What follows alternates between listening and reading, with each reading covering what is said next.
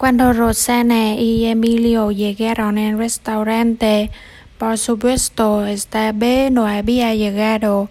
Emilio, muy correcto, dijo que lo esperarían en la mesa.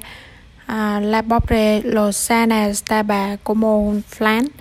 Uh, ya en la mesa, Emilio comenzó su representación.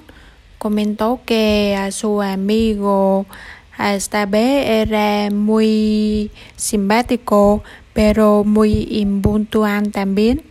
Después dijo que um, tenía que ir un momento al baño y una vez allí llamó al restaurante como si fuera el secretario del señor Stabe uh, para avisar de que al final este no podría asistir y pidiendo que le llevaran una nota al señor Barrero transmitiendo sus disculpas.